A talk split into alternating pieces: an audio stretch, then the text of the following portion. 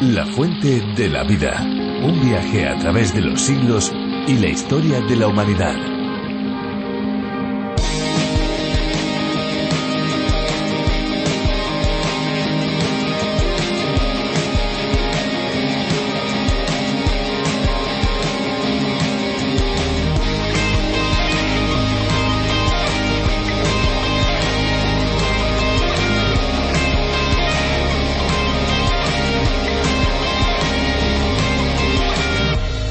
Fort Lauderdale es conocida como la Venecia de América debido a su extenso e intrincado sistema de canales, una ciudad ubicada en el condado de Broward, en el estado estadounidense de Florida. La elegante Fort Lauderdale eh, cuenta con un extenso e intrincado sistema de 137 canales eh, navegables. Recorrer los alrededores de una manera poco tradicional en los famosos taxis acuáticos, los water taxis, es uno de los grandes atractivos para explorar las maravillas que esconden esos canales de la ciudad.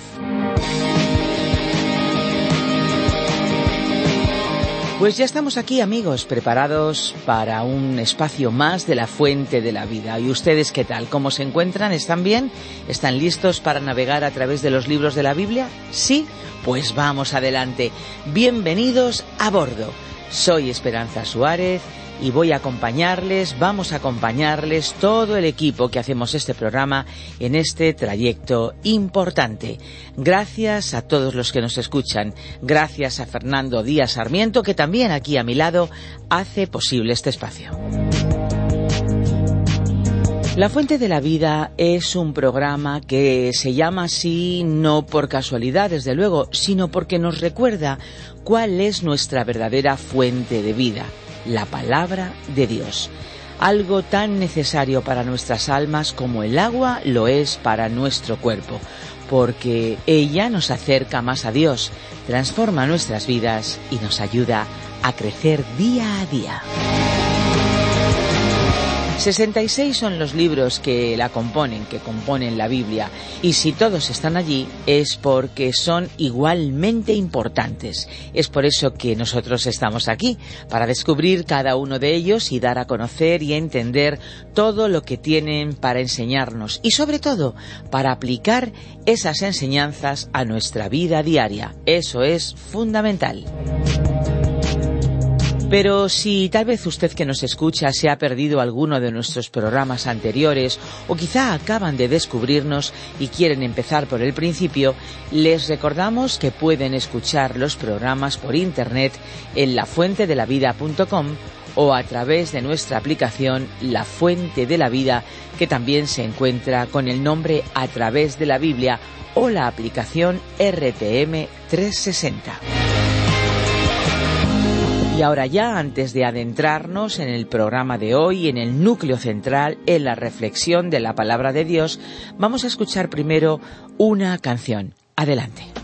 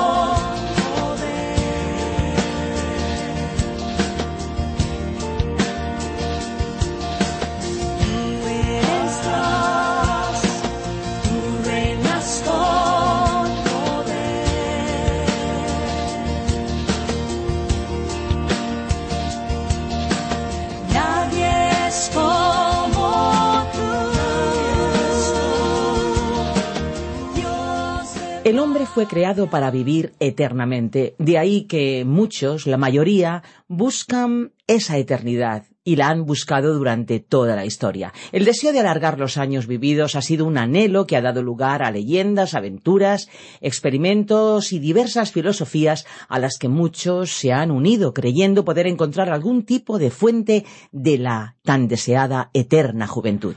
Así es, y por cierto, la Biblia también habla de la vida eterna, pero en una perspectiva que quizás a muchos sonará un poco diferente, ya que es una vida que sigue aún después de la muerte eternamente. Descubramos más sobre esa cuestión tan fundamental que la palabra de Dios aborda. Pues en este caso llegamos al final de la primera carta del apóstol Juan. Estamos en el capítulo 5 y vamos a ir desde el versículo 13 hasta el final. Sin duda esta primera carta del apóstol ha sido de mucha ayuda para nosotros y desde luego este ha sido también nuestro deseo para ustedes. Como también es nuestro deseo que nos dejen sus mensajes de voz y sus mensajes de texto en nuestro número de WhatsApp. Tomen nota, no nos cansamos de repetirlo. 601 20 32 65. Lo repito una vez más, 601 20 32 65. Vamos a escuchar a Benjamín Martín en la reflexión de hoy. La fuente de la vida. Primera de Juan capítulo 5 versículos 13 al 21. Llegamos hoy, amigo oyente, a nuestro estudio final en esta primera epístola del apóstol Juan. Queremos decir que hemos llegado al versículo clave de esta epístola, que es el versículo 13, del capítulo 5 que estamos estudiando. Este capítulo abarca la última división de este libro titulada Dios es vida. Y nos encontramos en la segunda sección o párrafo de este capítulo titulado La seguridad de la salvación. Hemos visto que Juan ha presentado de una manera muy clara lo que quiere decir ser salvo, lo que quiere decir ser un creyente. Él escribió, El que tiene al Hijo, tiene la vida. El que no tiene al Hijo de Dios, no tiene la vida. Es decir, que es aquel que Él ha presentado en este pasaje, aquel que vino por agua y sangre, aquel que es Hijo de Dios, que nació de una Virgen, Dios manifestado en un cuerpo humano, que murió en la cruz por nuestros pecados y resucitó de entre los muertos. En esta declaración se resume el Evangelio, y en este versículo trece del capítulo cinco de su primera epístola nos dijo Juan estas cosas os he escrito a vosotros que creéis en el nombre del Hijo de Dios, para que sepáis que tenéis vida eterna y para que creáis en el nombre del Hijo de Dios. Aquí podemos apreciar que Juan tuvo un propósito doble al escribir esta epístola, resumido en las frases de este versículo. Primero, para que creáis en el nombre del Hijo de Dios. Eso es salvación. Y segundo, para que sepáis que tenéis vida eterna. Si usted tiene a Cristo, si ha creído en Él, tiene vida. Y hay muchas personas que dicen, yo quiero creer que tengo vida eterna. Pero la pregunta es, ¿en quién cree usted? O sea que reiteramos que la pregunta no es ¿qué es lo que cree usted? sino más bien ¿en quién cree usted? ¿Cree usted en Dios? ¿Cree usted en el testimonio que Él ha dado? Él dijo, el que tiene al Hijo, tiene la vida. ¿Cree usted esta verdad, amigo oyente? Juan no dijo si le parece bien o si usted se ha unido a algo o a alguien, sino que pregunta si usted cree en el Señor Jesucristo como Salvador. Si usted lo tiene a Él, entonces tiene vida. Esta fue la razón por la cual Juan había escrito esta epístola, para que sepáis que tenéis vida eterna. Este fue también el propósito del Evangelio que Juan escribió, tal como lo expresó en el capítulo veinte versículos treinta y treinta y uno. Hizo además Jesús muchas otras señales en presencia de sus discípulos, las cuales no están escritas en este libro. Pero éstas se han escrito para que creáis que Jesús es el Cristo, el Hijo de Dios, y para que creyendo tengáis vida en su nombre. Si usted tiene al Hijo, tiene la vida. Juan quiso que supiéramos esta verdad y cuando la conocemos, honramos a Dios. Esto significa sencillamente que usted no está dejando a Dios como un mentiroso, sino que está creyendo en Él. No se trata de cuánta fe tiene usted ni de cómo se siente al respecto. Se trata de si usted cree en Cristo o no. Esto es sumamente importante. El tener esta certeza de la vida eterna causará un efecto en nuestra vida cristiana aquí y ahora. Leamos a continuación el versículo catorce de este quinto capítulo de Primera de Juan. Esta es la confianza que tenemos en Él, que si pedimos alguna cosa conforme a su voluntad, Él nos oye. Nuestra certeza nos dará confianza en la oración, y puede usted creernos que necesitamos tener confianza en la oración. Esta palabra confianza realmente significa audacia, atrevimiento. Así que esta es la confianza que tenemos en Él. Esta certeza le dará al Hijo de Dios la confianza necesaria para orar. Dice este versículo catorce si pedimos alguna cosa conforme a su voluntad, es decir, que nuestra oración debe ser hecha conforme a la voluntad de Dios.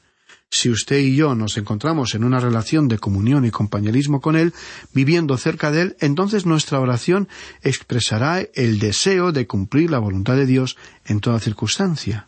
Un misionero llamado Jorge Müller lo explicó de la siguiente manera. La oración no consiste en vencer la reticencia de Dios, sino en asirnos de su buena disposición. Hasta aquí la cita. O sea, que la oración no consiste en tratar de conseguir que Dios haga algo que Él se muestre reticente a hacer, sino que debe ser el tener en nuestra mente sus propios pensamientos. Este es el hecho que nos proporciona confianza cuando nos dirigimos a Dios en oración. La última frase de este versículo catorce tiene gran importancia. Él nos oye. Y usted puede estar seguro de que Él no solo escucha nuestra oración, sino que también la contesta.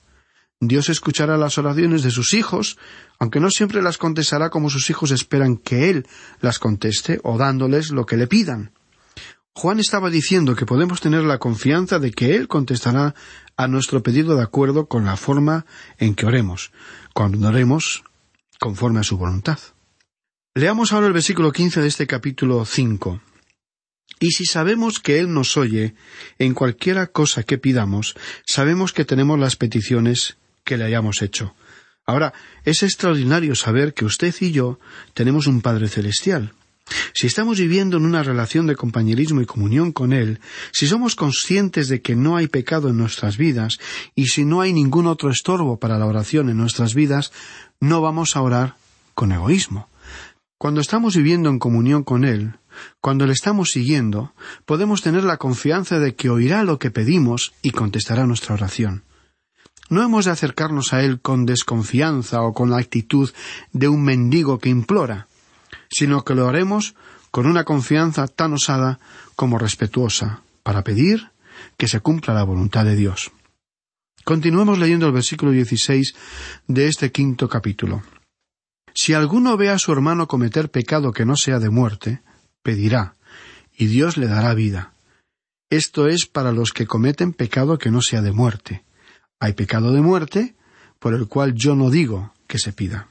La palabra muerte aquí se refiere a la muerte física. No es ninguna referencia a la muerte espiritual, porque el Hijo de Dios tiene vida eterna. Juan estaba diciendo que los creyentes pueden cometer un pecado a causa del cual su Padre Celestial los llamará al hogar. Es decir, que Él los removerá físicamente de esta vida porque quizás estén siendo una deshonra para Él. Observemos algunos personajes de la Biblia que han cometido ese pecado, el pecado de muerte. En el Antiguo Testamento tenemos que Moisés y Aarón cometieron un pecado de muerte. Usted recordará que Moisés se enojó contra los hijos de Israel cuando imploraban que les dieran agua. Entonces, en vez de hablarle a la roca como Dios le había dicho, la golpeó dos veces. Él ni siquiera debería haber tocado aquella roca, que ya había sido golpeada antes una vez. Y Moisés debió haber confiado y seguido las instrucciones de Dios. La roca había de ser un ejemplo o figura de Cristo. En Primera de Corintios capítulo diez y versículo cuatro, el apóstol Pablo escribió Y todos bebieron la misma bebida espiritual, porque bebían de la roca espiritual que los seguía. Esa roca era Cristo.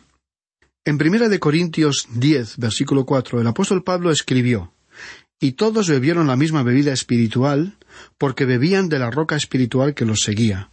Esa roca era Cristo. Y Moisés estropeó esa figura al golpear la roca dos veces.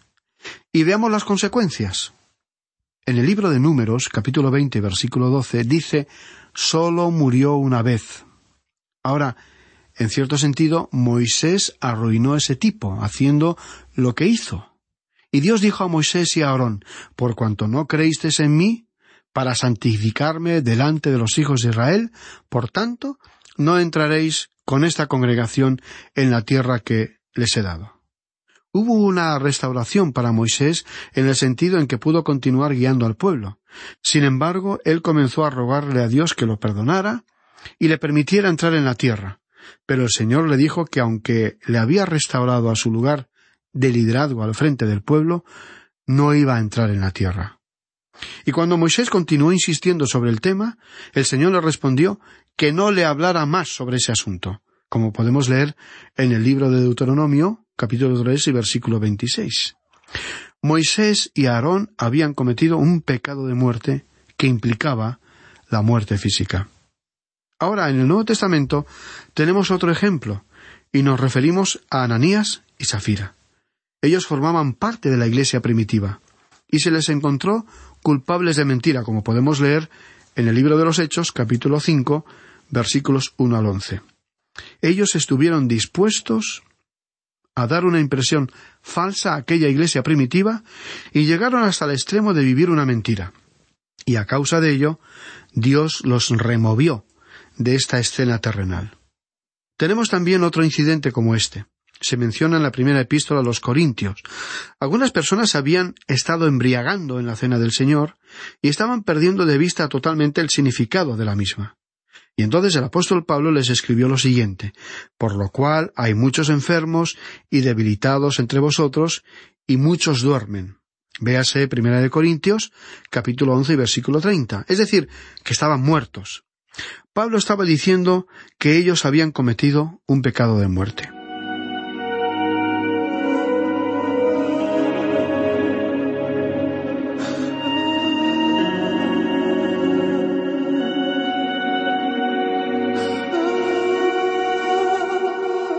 En este punto alguien podría preguntar ¿cuál es ese pecado de muerte? Bueno, para comenzar, debemos aclarar que Juan no estaba hablando de un pecado imperdonable. Aquí estamos hablando de un pecado que implica la muerte física, no la muerte espiritual. Estas personas eran hijas de Dios. Él nunca las habría llevado al hogar celestial si no hubieran sido sus hijos o hijas. El Señor no castiga a los hijos de Satanás sino a los que son sus hijos. Cuando sus hijos cometen el pecado de muerte, Él les lleva consigo a su hogar eterno. Pero, ¿cuál es este pecado? Específicamente, ¿en qué consiste? Bueno, para Moisés y Aarón fue una cosa. Perdieron el control de su carácter y destruyeron una figura del Señor Jesús. Ananías y Safira estaban viviendo como hipócritas y en la ciudad de Corinto había creyentes que se estaban embriagando y comportándose desordenadamente en la reunión de la cena del Señor. Así que el pecado que implicaba muerte ni consistía en un pecado específico. Y pensamos que para usted sería una cosa diferente de lo que sería para mí, por ejemplo. Pero, en nuestra opinión, cada creyente es capaz de cometer el pecado de muerte, cualquiera que éste sea según sus circunstancias personales.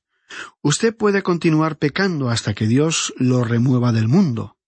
Esto no significa que todo cristiano que muere ha cometido pecado de muerte, pero es posible que se produzca este desenlace. Creemos que Absalón también cometió un pecado de muerte, y pensamos que Absalón era realmente un hijo de Dios, pero él encabezó una rebelión contra su propio padre, el rey David. Nosotros hemos observado en el transcurso de muchos años cómo ha tratado Dios a los que causan problemas en la Iglesia. No solo hemos visto que algunos han sido removidos por la muerte, sino que también hemos visto que el Señor los ha puesto a un lado de tal manera que resultaron inútiles para continuar en el servicio de Dios. Así que es posible cometer un pecado de muerte y reiteramos que se trata de muerte física, que no de muerte espiritual. Creemos que si un hijo de Dios, por su conducta ante los demás, continúa deshonrando al Señor, Él lo apartará del escenario de su actividad o lo removerá de esta tierra llevándolo al hogar celestial. Como ya hemos visto, el relato bíblico, con sus ejemplos, nos ha demostrado que Dios está dispuesto a actuar de esta manera cuando el honor de su nombre y de la causa del Evangelio están en peligro de deshonra o de caer en el descrédito. Continuamos leyendo ahora el versículo 17 de este quinto capítulo de Primera de Juan. Toda injusticia es pecado, pero hay pecado no de muerte. Todos los creyentes que están con vida en la actualidad han pecado. Hemos cometido aquello que era pecado e injusticias, pero Dios no nos ha removido de esta tierra llevándonos al hogar celestial. Si el Señor estuviera llevando a ese hogar eterno a cada cristiano que ha pecado, muchos habríamos sido removidos hace ya mucho tiempo. Y el versículo 18 de este quinto capítulo dice, Sabemos que todo aquel que ha nacido de Dios no practica el pecado, pues aquel que fue engendrado por Dios lo guarda y el maligno no lo toca. Prestemos atención a la primera frase de este versículo. Sabemos que todo aquel que ha nacido de Dios no practica el pecado. Como hemos visto en esta epístola, usted y yo tenemos dos naturalezas, una vieja naturaleza y una nueva naturaleza. La nueva naturaleza no peca, nunca peca, sino que tiene un deseo de agradar a Dios y de implicarse en las cosas de Dios. La vieja naturaleza sí peca, y es por causa de ella que el cristiano peca. El versículo 18 continúa diciendo, pues aquel que fue engendrado por Dios lo guarda y el maligno no lo toca. Este es otro versículo que nos hace creer que el Hijo de Dios nunca puede estar poseído por un demonio. Creemos que los cristianos pueden llegar a un punto en el cual estén oprimidos por demonios, pero si se demuestra que están realmente poseídos por demonios, cuestionaríamos su salvación, incluso si ellos mismos piensan que han nacido espiritualmente de nuevo. ¿Por qué? Porque como dijo Juan en esta epístola, capítulo cuatro y versículo cuatro, mayor es el que está en vosotros que el que está en el mundo. En vista de estas afirmaciones categóricas, podemos afirmar que el Espíritu Santo no estaría morando en el mismo lugar en que mora un demonio. Continuemos nuestra lectura ahora en el versículo 19. Sabemos que somos de Dios, y el mundo entero está bajo el maligno.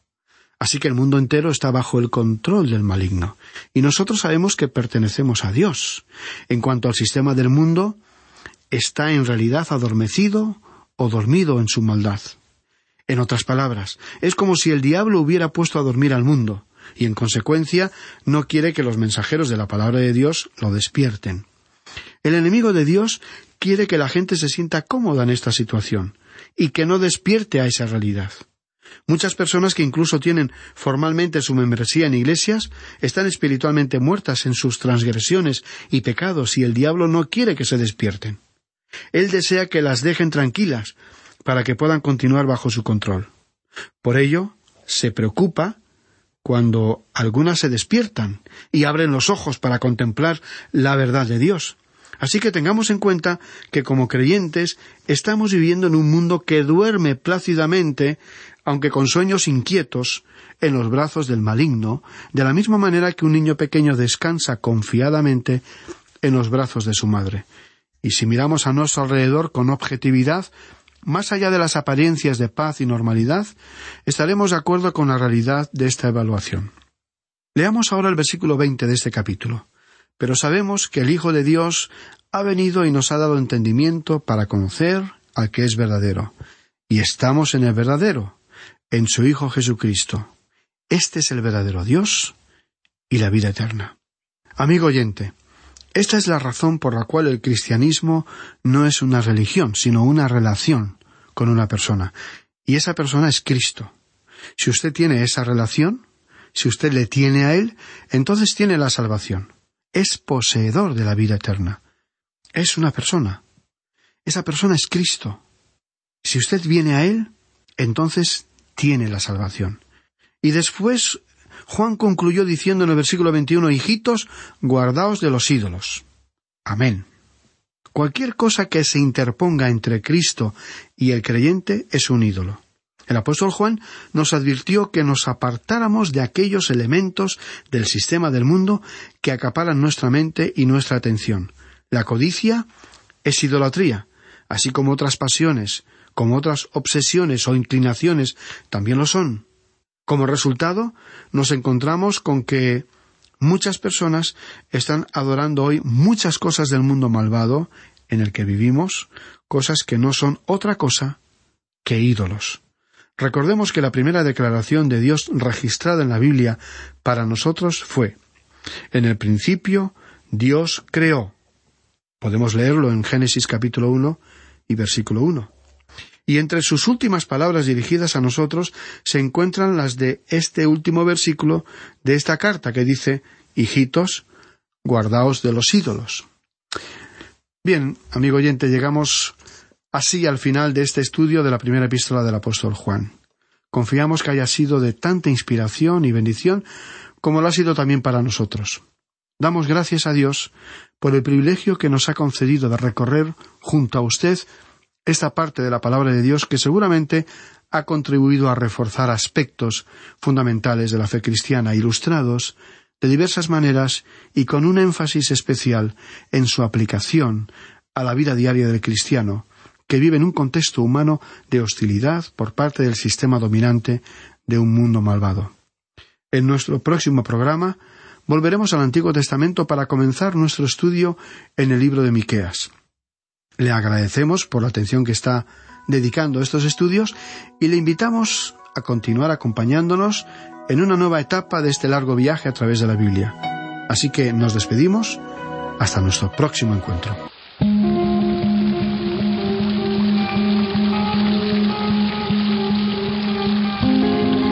Queridos amigos, no importa su procedencia, lo importante es saber que el agua de la fuente de la vida está al alcance de todo el mundo. Y lo decimos literalmente, porque los programas se pueden escuchar en diferentes plataformas online. Si desean volver a escuchar este espacio o tal vez alguno de los programas anteriores, lo pueden hacer en nuestra web lafuentedelavida.com o bien en la aplicación La Fuente de la Vida que también se puede encontrar con el nombre a través de la Biblia. Para más información, nuestro email es info info arroba radioencuentro.net y tomen nota también de nuestro número de WhatsApp. Es la vía más inmediata, 601 20 32 65. Se lo digo de otra manera, 601 203 265. Les recuerdo que si contactan con nosotros desde fuera de España, deben incluir a ese número el prefijo más 34. Bueno, bueno, y no se olviden, por favor, de la memoria USB, una memoria que viene con todos los estudios en audio y por escrito. ¿La quieren? Contacte con nosotros en info@radioencuentro.net. Allí les podremos dar más información. También en nuestro número de WhatsApp 601 20 32 65. Llamen, escriban, pregunten y les enviaremos el USB. Nuestro deseo es que hayan disfrutado y por supuesto que hayan aprendido algo nuevo hoy. Les esperamos en nuestra próxima fuente de la vida. Pero eso sí, antes de cerrar nuestros micrófonos, les recuerdo que hay una fuente de agua viva que nunca se agota. Beba de ella.